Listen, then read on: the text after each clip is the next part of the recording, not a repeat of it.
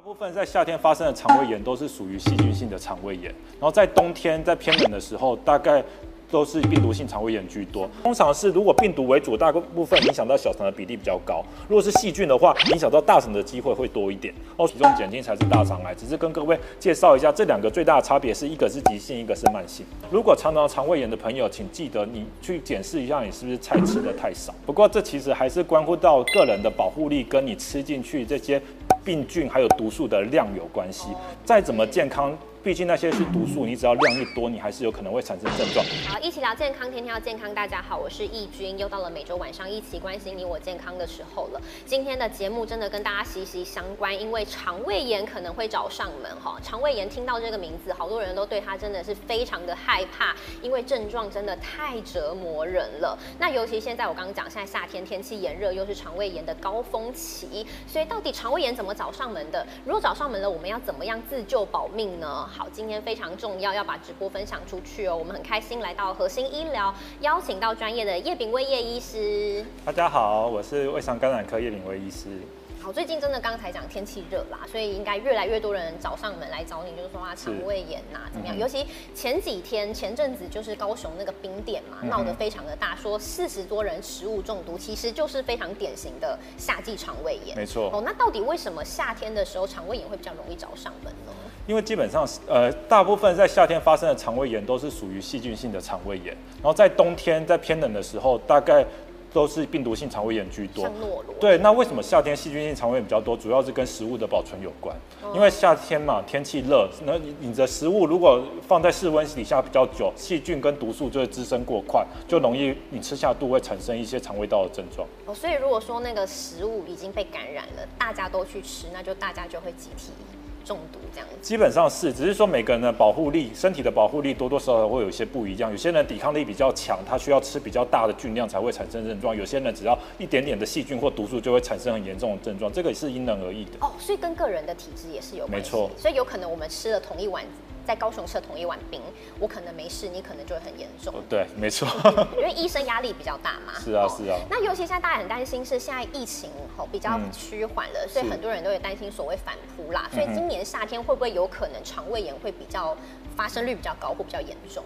呃，基本上我觉得肠胃炎不管是夏季和冬季多多少少都有，但是只是在之前在 COVID 比较盛行的时候，大部分得肠胃炎的人会选择不来就医啊。哦，因为他们会更畏惧是所谓 COVID 的感染，所以说他们还害怕来医疗院所。但是并不是说在之前几年就并没有这种夏季的肠胃炎发生，只是除非够严重，不然他们会很少来到医疗院所去求医。所以说我们在门诊看到的量，会觉得说在 COVID 期间肠胃炎的比例似乎比较少，但是现在疫情趋缓以后，肠胃炎比例增加，但我觉得这可能是个假象而已。哦，所以还是大家只要有不舒服，就会比较容易来医院，所以就感觉上有比较多。嗯但其实它都一直都是存在，一直都存在，只是说你有没有看医生，然后让我们医生会觉得说，因为现在就医的比例比较高，所以我们会觉得好像现在肠胃炎比前几年来的多。其实倒不是这样子。是，所以大家很担心啊，到底肠胃炎是怎么来的？吼，发生在什么样的一个位置？基本上肠胃炎哦，顾名思义就是会影响到胃跟肠嘛。那我们可以看一下这张图哦，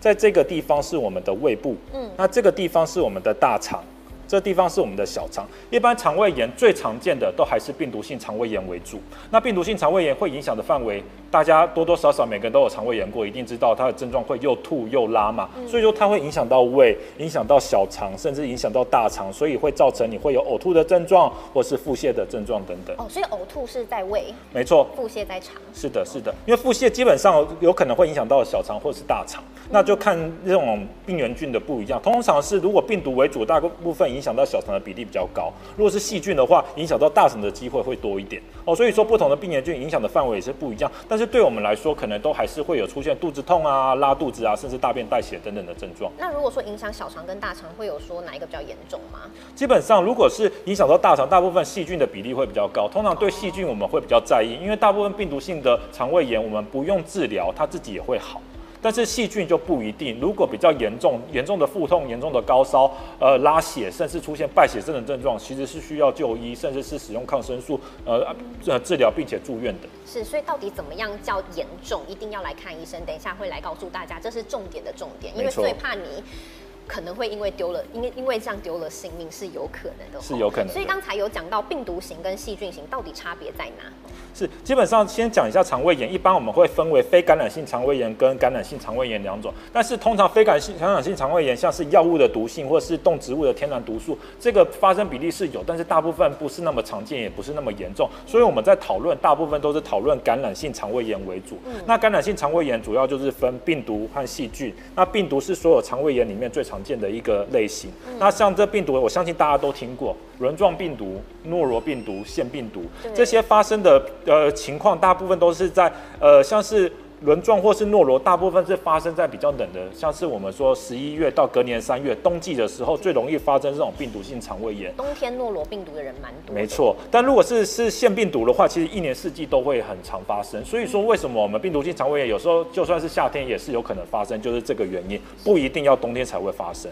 那我们在夏天通常在讨论的就是细菌性肠胃炎的部分，像前一阵子哦，就是冰店高雄冰店的时候就发生的就是沙门氏菌的感染哦，所以说细菌性肠胃炎像我们常见的沙门氏菌、大肠杆菌。金华色葡萄球菌等等，都是我们很常造成细菌性肠胃炎的的一个重要的病原菌。那发生的时间大部分在夏天，刚刚有提到，就是主要就是因为食物的保存。如果没有保存的很好的话，那经过高温，细菌跟毒素会大量滋生，你吃下肚就会造成肠道发炎的现象。那至于这个影响天数，只是大概给大家有一个概念。病毒性肠胃炎通常病程比较短，那如果是细菌性，通常病程会长一些。所以通常比较来讲的话，细菌性会比病毒性的还严重。没错，因为病毒性大部分不药而愈，但是细菌性的时候就要看状况了。够严重的状况，还是需要抗生素，甚至要住院的。哦，OK，什么时候要住院？等下告诉大家。所以大家常听到的，像我们前阵子高雄冰店食物中毒，最主要是以沙门氏菌为主。没错，像沙门氏菌最常发生的就是在一些比较不洁的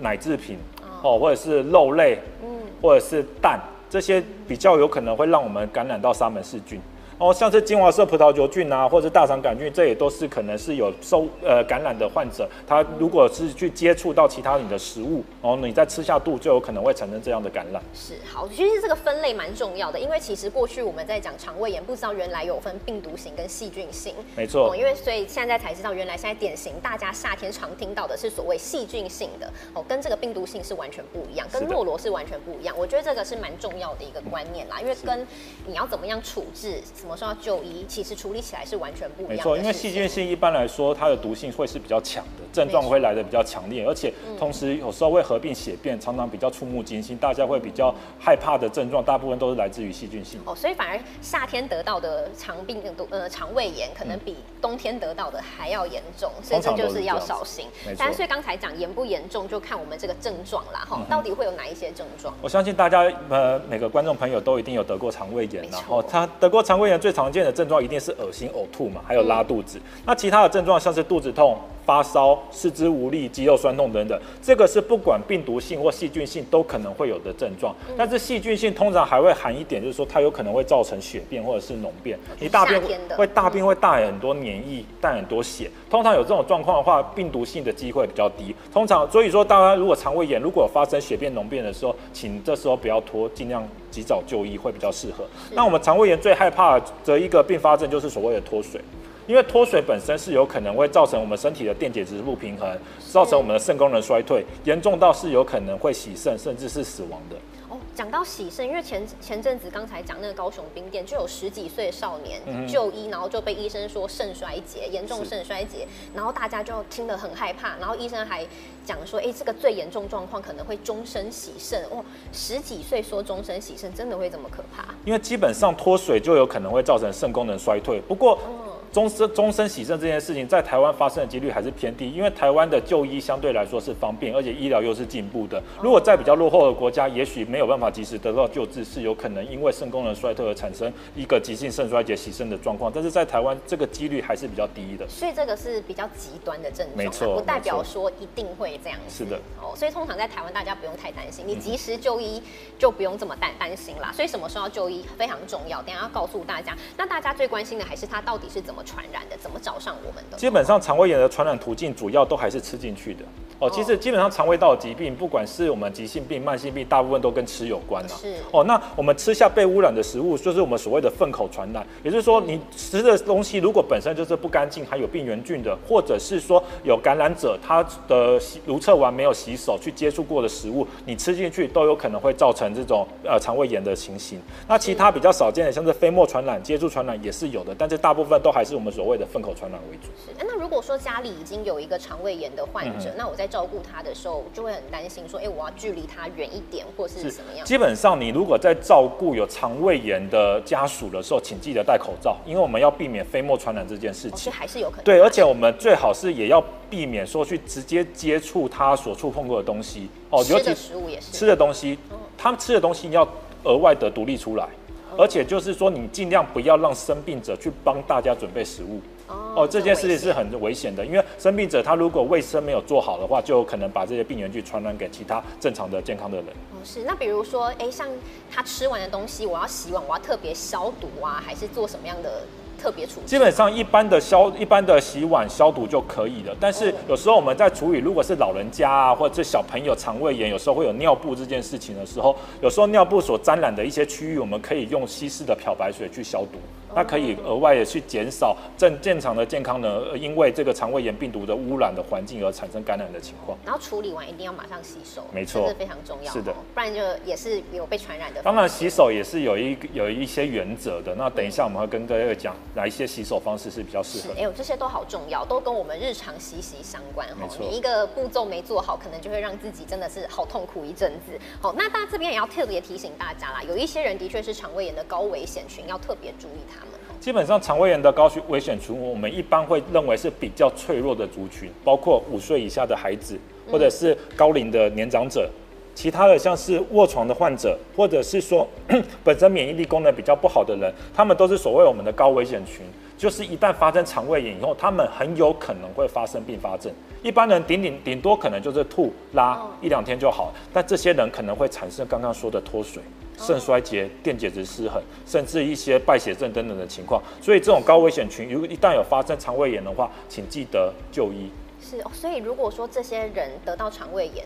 致死风险的确是有可能的。对，会比较高，但是一般来说，在肠胃炎，呃，在台湾肠胃炎致死的风险基本上是很低，只是说在高危险群，它的比例明显于一般人来说是高的。哦，所以这些家里有这些的族群一定要特别注意一下，尤其现在夏天，你吃到不干净的食物都有可能有可能发生，没错要特别注意。是的所以到底大家很想知道，第一时间如果我已经肠胃炎了，我要怎么样自救跟处理？因为不是每一个人都一定要去看医生嘛。是哦我们先讲到肠胃炎，大家一定有经验。肠胃炎后不是大家都会先进食嘛？对我自己先空腹几个小时对。到底空腹这件事对于肠胃炎的治疗有没有帮助？在介绍这个处理方式以前，我要先跟各位介绍，空腹这件事情可以做，但不是一定做了才会改善。哦，就是说，一般你如果在急性期你恶心、想吐，然后拉肚子，你会因为空腹一段时间，你可以减少食物的刺激，不会吃进去以后让你恶心感加重、想吐，或者是吃进去让肠胃道蠕动变更快、拉得更凶。所以进食确实是有帮助，但是不够严重的肠胃炎不一定要进食，因为你进食本身对于整个肠胃道的呃肠胃炎的痊愈是没有直接的关联性。我意思是说，如果我没有又吐又拉，没有拉这么严重，我不需要你不需要额外进食，哦你可以直接吃一些比较清淡的食物为主。所以说，一般如果同诊来说，我们急性期我们够严重的，可以考虑先进食六到八个小时以后再开始吃东西。嗯那症状减轻以后，我们一般是建议清淡饮食，不要吃太多重口味的食物。那吃东西那时候胃因为通常都会饱饱胀胀、恶心想吐嘛，所以大概吃不多，所以建议以少量多餐为主。那吃东西要怎么吃？第一个纤维不要吃太高纤的，因为高纤的不好消化。例在如哪些是高纤？就一般的蔬菜，那就是高纤的食物。在急性肠胃炎的时候，那种吃那种高纤维的食物，它会让你的胃肠会比较容易做工会更更累，而在急性发炎时期，这种时候不好消化，建议吃低纤维、清淡的食物为主，就像我们刚刚的粥啊。面啊，或者是一些简单的吐司、饼干等等都可以。那另外一些建议说，不要吃一些冰冷或者是富含油、糖、或者是刚刚讲的高纤维食物。其他的像奶制品、豆制品，一般我们也是建议先不要因为在那个时候发炎的时候，你对呃奶制品、豆制品它们的消化吸收会比较差，有时候会让你腹泻的情况变得更为严重。其他就过度调味的或者是刺激性的的调味料都尽量先避免。那最重要的、最重要的就是这个补充水分。肠胃炎，因为你又吐又拉，你吃不下又一直拉肚子，你身体会处在一个相对比较容易缺水的状况。请记得水分的补充，多休息。那如果真的症状上撑不住，请记得就医，可以请加医科医师或者我们肠胃内科医师来帮您做治疗。那如果有脱水症状的时候，请记得一定要就医。那至于什么是脱水症状，等一下会跟各位介绍。好，讲到这个，大家就很担心了，到底什么时候要就医？因为不是每个人都一定要就医，但是如果真的需要的时候没有及时就医，那就非常危险。所以就来看一下这个今天最重要的一点。就这这这个可能是今天最重要的一张呃一个一个图了哦。什么时候需要就医？一般人肠胃炎不一定需要看医生，你可以自己在家里休息，哦，多喝水，多睡，可能两三天就好了。但是哪些人需要就医？就是第一个，我们刚刚讲的高危险族群，五岁以下、高龄者、卧床者、免疫功能不好的人。第二个就是说，如果是一般人，你出现了这些症状，高烧不退、剧烈腹痛，甚至拉血、无法进食的时候，请记得就医，因为那个时候你如果不就医，会比较容易会出现并发症。再来，我们要刚刚有提到什么叫脱水嘛？有脱水症状的也强烈建议要就医，因为脱水过久有可能引起电解质失衡、肾功能衰退，影响到生命的安全。哦，那什么是脱水？我们自己可以观察，当你觉得你心跳比较快的时候，比较喘的时候。口水明明显变少，嘴巴很干的时候，皮肤变得比较冰冷，而且你发现你小便，重点在小便，你小便发现你每次尿尿怎么都只有一点点的时候，那个时候就是脱水的时候。而且是在正常喝水的状况。没错，没错。所以说，如果有脱水的状况下，你如果自己补充水分，你都觉得这些症状无法缓解，请记得到医院来。哦，而且从眼睛啊什么的都可以看得出来没。错，当然有时候口腔干燥、眼睛凹陷，不见得是可以一般人可以观察得出来。但是我觉得最好的判断方式就是尿。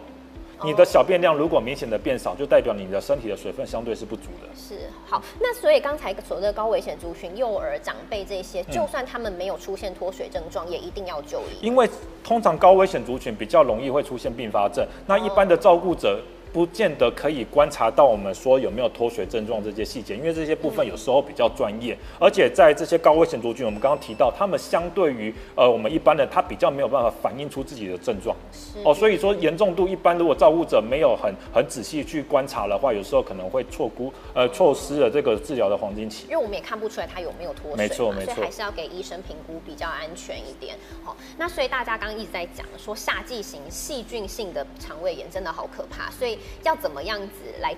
防，其实就是防御食物中毒啦。对哦，防食物中毒，基本上我们这里列了五个原则。第一个，一定手一定要洗干净，这个我相信大家都知道。哦，那再来就是说，我们吃的东西尽量是新鲜，因为夏季这种食物食物中毒，大部分都是吃到一些比较不干净的食物，所以说我们最好是吃到新鲜的食物。而且我们如果是自己准备食物的时候，生熟食建议分开，以免生食的一些细菌去污染到我们要吃的熟食，而意外的造成一个肠胃道的感染。那另外我们都知道我们。吃的东西彻底要加热，一般是建议超过七十度 C 才有足够的杀菌效果。嗯那再来就是，如果我们食物要做保存的时候，我们尽量要保存温度要低于五度到七度以下，才可以有效的抑制细菌的滋生。然后也要注意，如果不是说食物放进冰箱里面就可以就可以放多久都可以吃，一般来说不建议放超过两天到三天啦，因为这时间我们刚刚讲到温度低只是抑制细菌的生长，细菌还是会不断的滋长的哦，所以说一。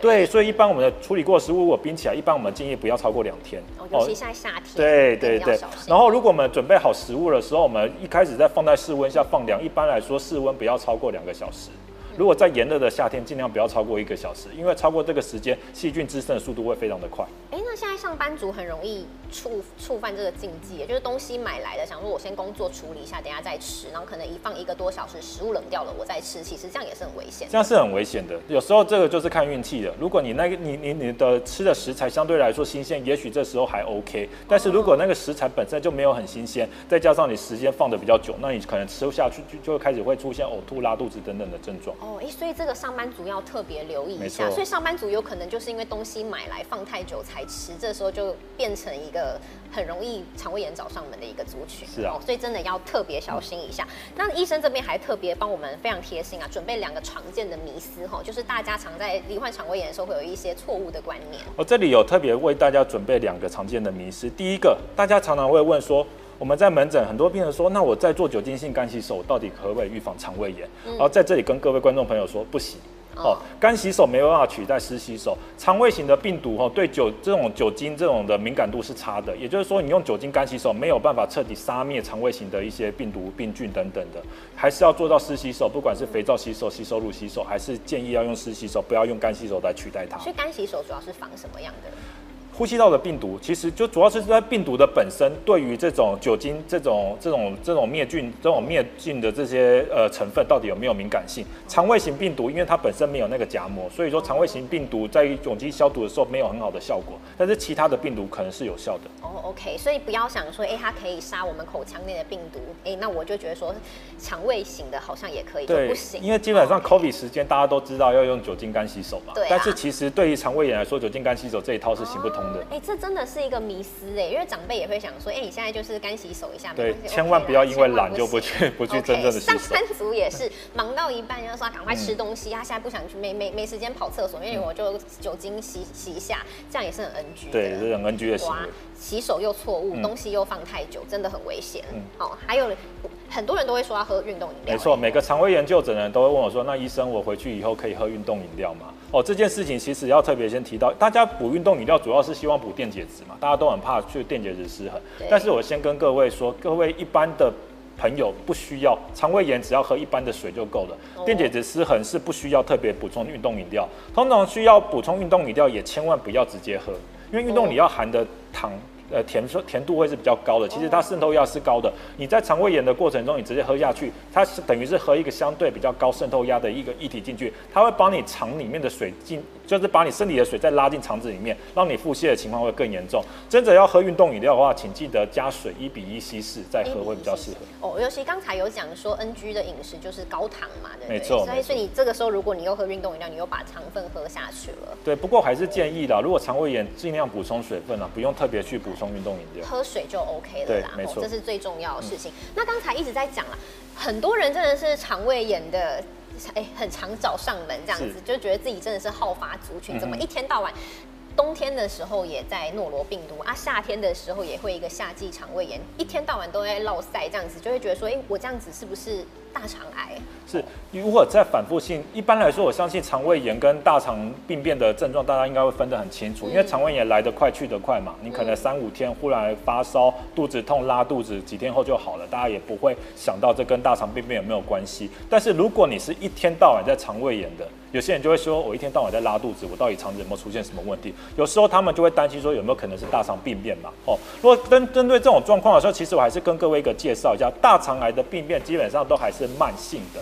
哦，基本上它的时间就是要一点一滴慢慢形成，像你的大大便变细。哦，或者是不免疫的腹痛，或者是你会出现一些呃腹胀、恶心，甚至呕吐的状况，都是渐进式越来越严重，它不会一下好一下不好。对，是对它都是渐进式的越来越严重。那肠胃炎反复的发生，也就是